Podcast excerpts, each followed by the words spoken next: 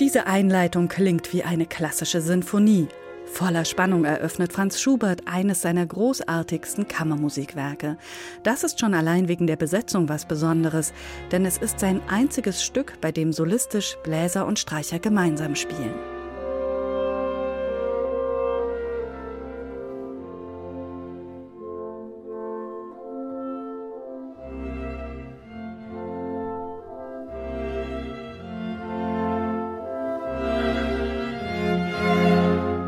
Für dieses Werk hat Schubert ein großes Vorbild, das Septett von Ludwig van Beethoven.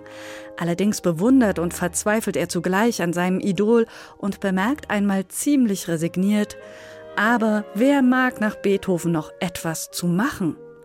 Dennoch, Schubert rafft sich immer wieder auf und bringt seine Ideen aufs Papier.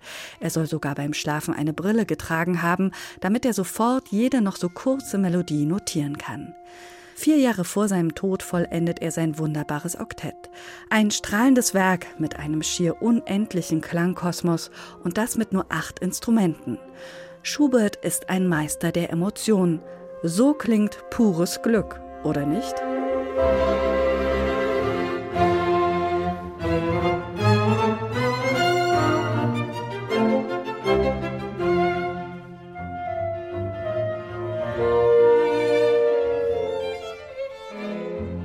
Übrigens, die Uraufführung des Oktetts in Wien widmet Schubert eigens seinem großen Idol Ludwig van Beethoven.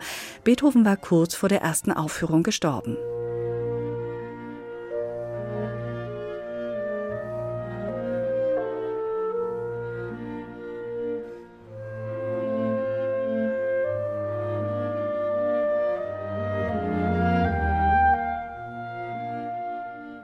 Was für ein Stück präsentiert Schubert da dem Wiener Publikum?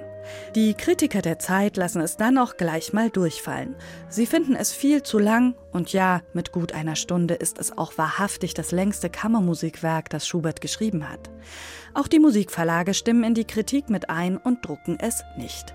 Erst einige Jahrzehnte später wird es wiederentdeckt und zählt seitdem zu den beliebtesten Kammermusikwerken der Romantik.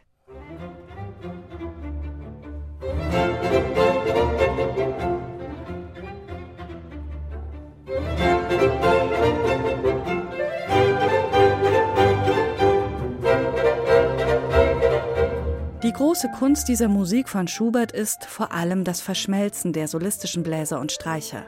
Dafür braucht es exzellente Spieler, was bei dieser namhaften Besetzung um Sabine Meyer keine Frage ist.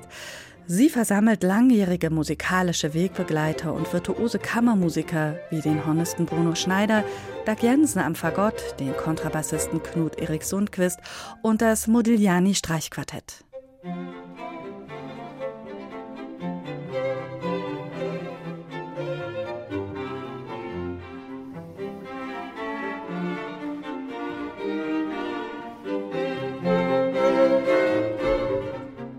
Zugegeben, eine Aufnahme vom Schubert-Oktett hat keinen Seltenheitswert, aber warum soll solch ein Ausnahmewerk nicht immer wieder von Spitzenmusikern neu interpretiert und präsentiert werden?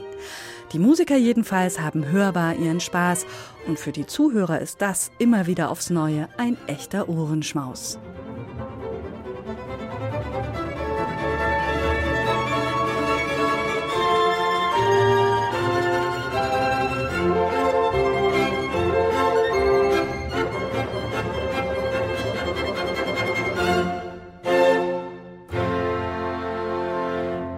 Neue CDs in HR2 Kultur. Weitere Rezensionen auf hr2.de